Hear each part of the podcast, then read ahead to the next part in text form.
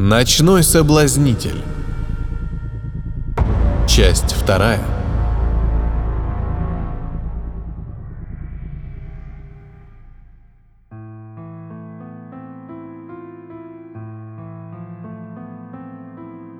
Крытая повозка, передвигавшаяся с помощью двух колес и двух гусеничных трактов, спокойно преодолевала уличную слякоть и полевую грязь.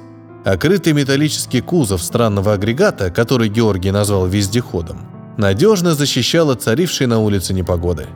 Так что подготовка Жака к его будущему подвигу всей жизни проходила в самом лучшем месте, какое могло себе представить воображение молодого жонглера. Мигавшие великими магическими рубинами странные приборы и чудо-машины вселяли одну лишь уверенность в безоговорочной победе – а обвешанные всяким странным оружием Георгий и Мао вселяли в молодое бьющееся сердце такую твердую решимость встать с ними в один ряд на передовой будущей драки, что Жак даже в тайне от своих новых друзей присмотрел для себя оружие будущего правосудия. Сверкающий металлической каймой меч с длинной рукояткой и рельефной крестовиной точно магнит притягивал глаз – преподнесенной ему книге говорилось о том, что одному из слуг старого Ван Брака, молодому вампиренку, отрубили мечом голову, и ему пришел конец. Да, именно таким образом Жак собирался поступить с тем монстром, что сейчас обитал неподалеку от их родного города. Примелькавшийся молодому герою меч располагался всего лишь в полутора метрах от колен Жака. «Еще несколько минут, и я освобожу тебя от этих оков оружейной стойки», и мы станем единым оружием мести в руках света, в вечной войне супротив тьмы и ее порождений. Жак был сейчас очень горд собой, когда осознал, ради какого дела ему пришлось часом ранее надрывать свою спину, перетаскивая кучу мигающих и шипящих штучек из пристройки сарая в кузов вездехода.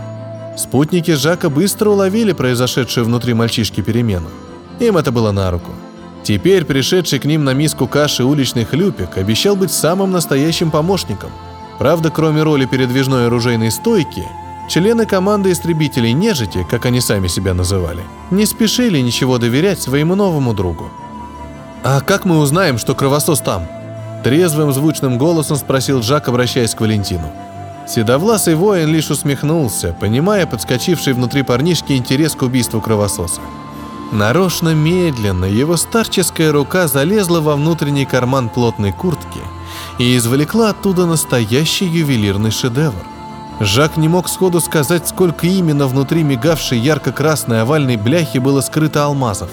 Но то, что обычный камень из шахты не может источать из себя такие направленные потоки теплого света, это было фактом. Жак видел несколько раз украшения из ювелирных лавок, лежавшие под стеклянными витринами в домах богатых господ, куда его приглашали выступать каждый праздник или под конец года на Новый год. Но чудо в руках Валентина он увидел впервые. «Впечатляет!» Почти что пропел молодой жонглер, с первого взгляда влюбляясь в красную драгоценность размером с хорошее блюдце – про то, как такая штуковина могла уместиться во внутреннем кармане куртки, это сейчас Жака не волновало. Да и стоимость такого подарка он тоже не спешил определить. Лишь одна мысль крутилась в молодой голове – завладеть.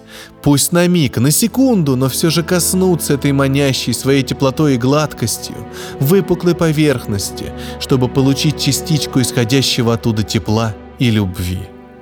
Да, Именно это возвышенное чувство тобой сейчас овладевает.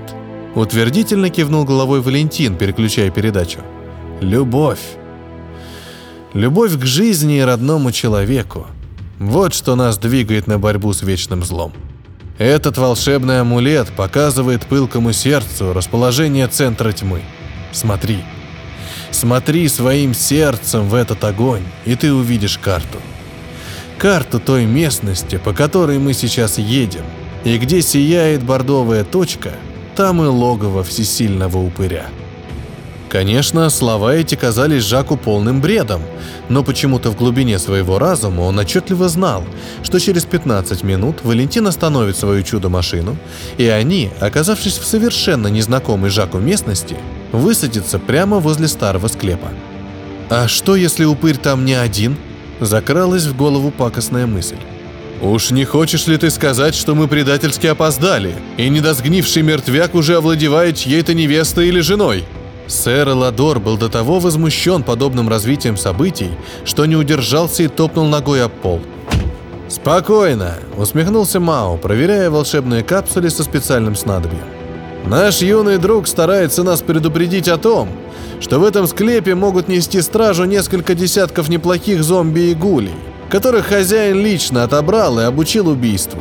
«Ручаюсь, что этого не будет», — радостно выпалил Кобальт, чистя свои острые зубки. «Почему?» Жак этот вопрос высказывать не стал, потому что не успел. Но прочитанная на две трети книга говорила о том, что такой случай не то чтобы вероятен, но и обязателен. Герик и сам все прекрасно понимал. Поэтому и ответил сходу на незаданный вопрос, переведя все в шутку. «Потому что для того, чтобы создать армию боеспособных зомби, надо иметь не только тело, но и мозги. А у таких, как Винбрак, они давным-давно сгнили. Остались только противный язык, жадный до крови и до спелых баб. «Ты, главное, не дрейф, Жак», — подключился к разговору Георгий. «А про прочитанный тобой материал могу рассказать один случай, произошедший в нашей с Валентином жизни. Это был три года назад. В соседнем графстве молодой аристократ, живший в роскошном доме, заметил, что его жена стала по ночам куда-то исчезать. Никакие стражи и караулы не помогали уследить за ее маршрутом. Молодая леди ходила точно чья-то кукла во сне — а потом она чудесным образом возвращалась прямо в опочивальню под самое утро.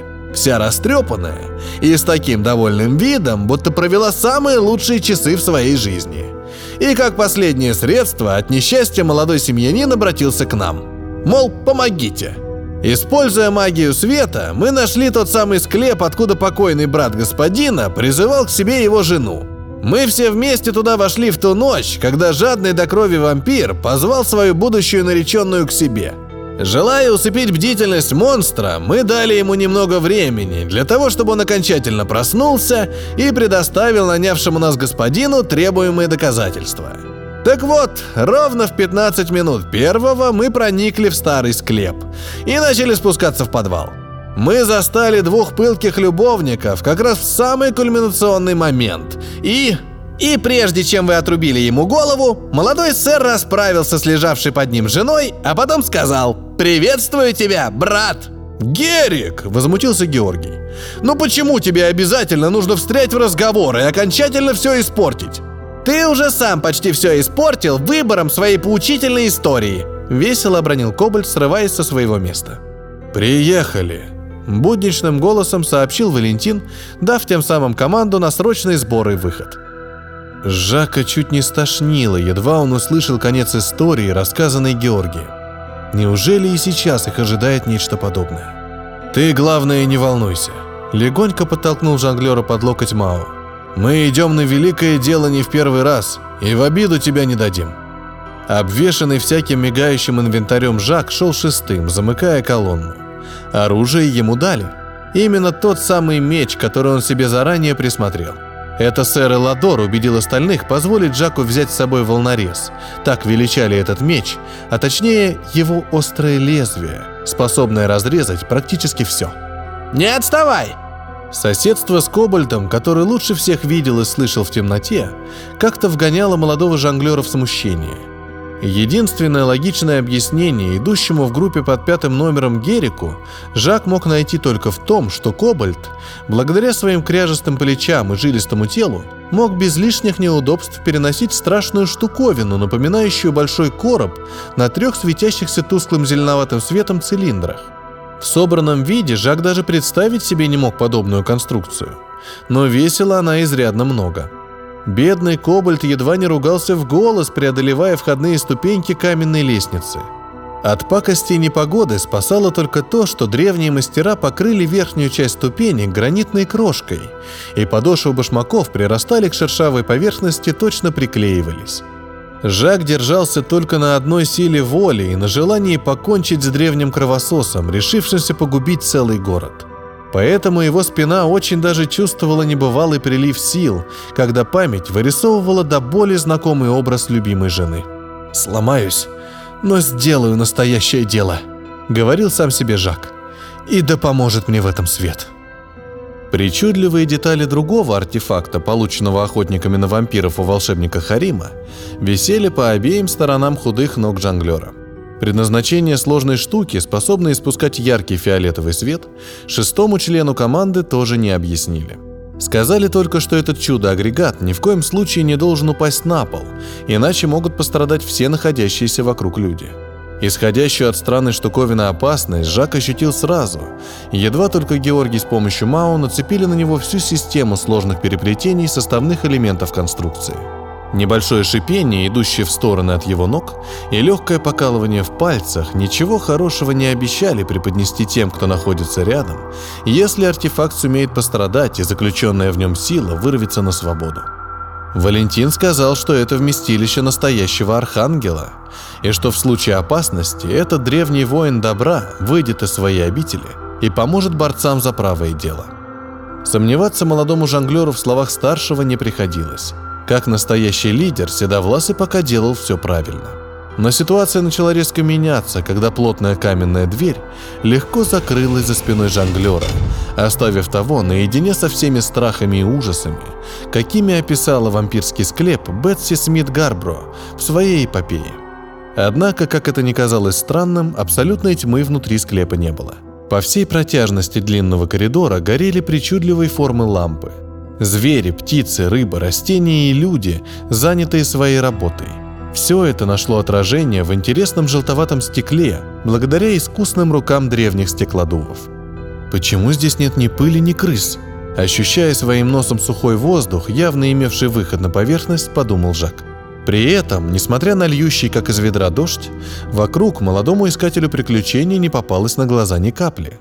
Они уже успели преодолеть три поперечных прохода, но Валентин упрямо вел группу вперед, ориентируясь на свой путеводный талисман. Жак не выдержал и после очередного пройденного поворота постарался хотя бы краем глаза заглянуть в ту часть склепа, которая продолжала оставаться для шестерых охотников неизведанной. «Ты что-то там заметил?» «Почему здесь нет ни одной крысы?» «Потому что их упырь сожрал», Пробурчал Кобальт, думая, что его шутка в этот раз удалась. Молодой охотник за вампирами сделал неловкий шаг, после чего слегка оступился, делая вид, что он немного устал. Находившаяся ближе всего стена могла послужить отличным местом для краткой передышки. Основная группа продолжала идти, никуда не торопясь и внимательно осматриваясь по сторонам. Но Жаку сейчас было не до упырей и зомби. Проведший свое нелегкое детство в слугах у каменщика, он хорошо запомнил процесс шлифовки рабочей поверхности и методов ее обработки. Присмотревшись внимательнее к каменной колее, Жак разглядел интересную особенность бороздок, покрывавших основной слой камня – Разрезы имели вид кругового сектора с изломанными радиусами. Насколько юный охотник знал инструментарий, такой насадки у каменщиков не было. Но тогда кто так искусно расписал камень? И чем? Неужели вампир это сделал руками? С восторгом и ужасом удивился Жак. «Что, камушки понравились?» «Идите сюда!» Приглушенный выкрик Георгия заставил налившиеся свинцом ноги поторопиться – Вдруг им нужна была сейчас помощь Архангела.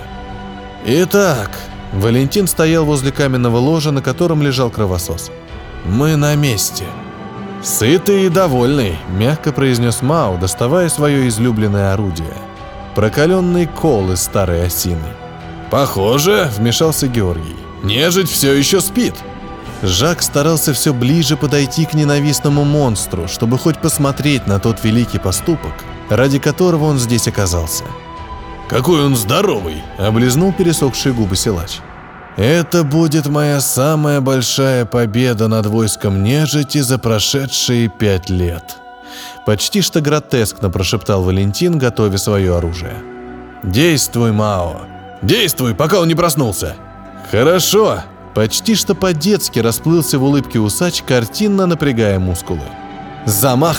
Рывок! Удар!» и... «Ты что творишь?» – проревел побледневший Георгий, не уточняя адресата своих слов. «Я...» Всесильный Мао, любящий розыгрыши и развлечения, теперь не знал, как ему быть и что делать. Ведь все еще спящий вампир неуловимым движением поднял свою левую руку и нежно остановил несущий ему смерть удар. «Не хватает всего сантиметра!» – шептал Валентин. Сантиметр, и мы в дамках! Нажми сильнее, Мао!» Силач успел произнести лишь «Ой!» «Тебе надо было быть чуть сильнее, Мао!» Широкая, в два метра в обхвате фигура, теперь уже сидела на своем каменном ложе, строя усачу насмешливую гримасу. Только Мао было уже не смешно. Его осиновый кол и его рука, опровергая все законы человеческой анатомии, пронзили его живот, выйдя со спины. «Умри, тварь!» Оружие Георгия выпустило все свои волшебные заряды, оставив в воздухе облако пороховых газов. Но воин теней не думал от них уклоняться. Вместо этого он просто поймал летящие в него серебряные пули, вовремя подставляя крепкую ладонь снизу снаряда и как бы их подсекая. «Ха-ха, что, все?» В достаточно мягком голосе упыря открыто звучал смех. «Убью!» Георгий с диким криком ринулся на добивание своей цели, но точный удар каблуком под челюсть мигом погрузил сильного солдата в беспамятство. Валентин, как настоящий командир, вскинул свой лучемет и приготовился спустить курок, но враг лишь поднял руку вверх, раскрыв широкую мозолистую ладонь. И изо рта седовласого охотника на вампиров вытекла струя горячей крови. Подоспевший на крики сэра Ладор увидел своими глазами, как вся кровь из горла Валентина влетела в раскрытую ладонь вампира, не оставив на полу ни капли. «Наконец-то достойный противник», — произнес объект охоты. «Я тебя прикончу своим оружием!» Сэр Ладор с легкостью поднял топор и начал атаку. Одно движение, второе, третье, горизонтальный взмах. Оружие было почти на нужной позиции. Заколдованный топор блеснул своей острой кромкой в горящем свете ламп. А теперь попробуй размахнись им. Рыцарь так увлекся своими делами, что совсем забыл о пространстве для маневра. Действительно, в узком проходе его оружие было бесполезно. Прошла секунда, и грозный топор упал на пол. Отойти на два метра назад мозгов не хватило. Отпустил хозяин склепа свой комментарий. «За армию Водолея!» Прокричал сэр Ладор, бросаясь синим кинжалом на врага, за что тут же получил переброс через плечо с последующим переломом шеи. Жак слышал выстрелы, крики, яростный вопль рыцаря, а затем видел, как Герик из тени пропал в дальнем углу. Причувствуя, что его архангел уже никому не поможет, молодой искатель приключений начал медленно избавляться от важного инвентаря. Тем более, что знать об итогах охоты ему уже не хотелось. Хозяин склепа сам вышел к нему. Медленно и неторопливо, как будто во сне. Сняв с себя черную мантию, скрывавшую его тело, вампир заставил жонглера поторопиться. Правда и любопытство норовило взять над Жаком верх – Брюки с металлическими вставками и диковинными серо-стальными перетяжками скорее делали это существо похожим не на героя романа, а на описываемого в дивных историях путешественника с далеких звезд. Но больше всего человека привлекла в чужаке необузданная сила. Его тело изобиловало такими группами мышц, какие невозможно развить даже веками тяжелой работы – только вечные битвы и контролируемые мутации могли вырастить обладающее подобной мощью создание. И если Мао пересиливал трех быков, то этот субъект мог пересилить сотню, таких как Мао.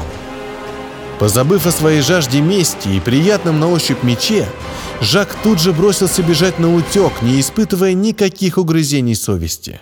Между охотником и добычей было около 40 метров расстояния – но ноги всего лишь сделали полтора шага, и Жак ощутил на своей спине легкое касание. А потом его тело с силой впечатали в стену. «Жена беременна! Жена беременна! Жена беременна!» Как заклинание повторял в голос Жак, и тут его ухо коснулась прохладная струйка морозного воздуха. «Я не воюю с беременными женами», Словно тряпичную игрушку, вампир отшвырнул от себя Жака прочь, но падение получилось не сильно. А это что? Мягким движением рука убийцы подняла с пола шедевр вампирской прозы. Он ласково покусывал ее за ухо, шепча слова любви. а его острый ноготок нежно щекотал бьющуюся в такт пылкому сердцу жилку. «Что это за ерунда?» Последнюю фразу вампир добавил уже от себя. «Ночной соблазнитель». Прочитал название книги обитатель склепа. Что же, это многое объясняет. Он кинул книгу Жаку с ухмылкой. Меньше читай подобных историй. Здоровее будешь. Убедившись, что так называемый кровосос не собирается его убивать, Жак попробовал спросить. «А, да». Тут же пришел ответ. «Но я не такой, как они». Хитрый взгляд мигнул Жаку. «Я на вашей планете долго не задержусь. Я действительно прибыл из далекого космоса. А вы не боитесь Архангела? Кого? Архангела. А, вот оно что. Значит, Валентин сказал тебе, что внутри этого барахла сидит Архангел? Жак кивнул, понимая, что выглядит как последний дурак. Забавно. Ловкими движениями вампир взял щиплющуюся штуку в руки и, проделав с ней парочку манипуляций, просто подвесил ее в воздухе. При этом чудо-артефакт начал противно попискивать, а его верхушка начала мигать какой-то неизвестной руной. Это называется орбитальный маяк. Но Валентин... А Валентин сообщил тебе, почему ты вообще вдруг ему понадобился. Вампир хитро улыбнулся, делая прозрачный намек. Нет, это не я. Но в прошлый раз его людям действительно не повезло. И книжка их не спасла. «Но эти вещи нам продал великий маг Харим!» Ответом Жаку послужил взрыв веселого хохота. «А?» Ловким движением руки субъект из склепа бросил к ногам жонглера десяток золотых и серебряных таблеток. «Мы можем пять лет безбедно жить на это состояние!» Почти что прокричал Жак. «Забирай свои деньги и убирайся отсюда». Пришел ответ уже более строгим голосом. «Но убирайся, пока волшебник Харим, он же торговец Харим, не пришел сюда со своей бандой мародеров. Уж они-то точно тебя не пожалеют. Амулет. Ну, конечно же. Как еще эти неучи могли меня найти? Магический артефакт, чувствующий дары тени. Интересно, хотел бы Жак узнать, что эта штука может в равной степени указать и путь к дарам света. Надо только ее переключить. Хотя, стоит кое-кого проучить, поэтому я ее деактивирую. «Ну, Дзарт!» – потер свои ухоженные руки крючконосый пройдоха, войдя в склеп. «Ай да молодец! Это же надо! Обезвредил всех и оставил весь мой товар почти что целым!» Тонкие лезвия ножа коснулись небритой шеи. А ты, пес гадский, словно чацкий, с корабля на бал. «Эй, Дзарт!» – потекли оправдания. «Ты же сам просил работающий маяк. У меня он был, но не было к нему батареи. А у дельцов и негодяев всегда есть свои способы снабжения. Видишь, они его зарядили». «Выходит», – заключил Дзарт, – «ты так мне еще и помощь оказал». «Ну так, Тебе осталось только дождаться транспортника от своих, и все!» «Только такой проходимец, как ты, может всучить местным воротилам хлам из подбитого космического корабля и заявить, что там сидит архангел». «Ха-ха-ха!» – присвистнул торговец. «Так это ж я!» «Да, только вот этот самый Валентин действительно олух». «Ты о чем?» Да он, понимаешь, сломал твой верный кладоискатель. Деактивированный артефакт упал к ногам торговца. «Эй, Дзарт, верни все как было!» По-детски обиженно произнес Харим вслед удаляющемуся воину из клана звезд. Но с обитателем далеких миров торговцу было трудно поспорить.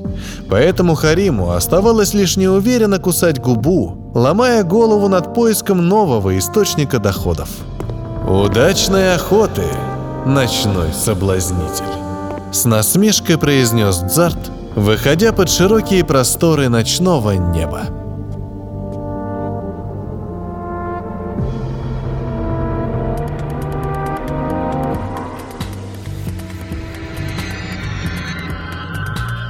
Это был рассказ Ивана Белогорохова «Ночной соблазнитель». Для вас читал Петроник Музыкальное оформление Константин Харитонов.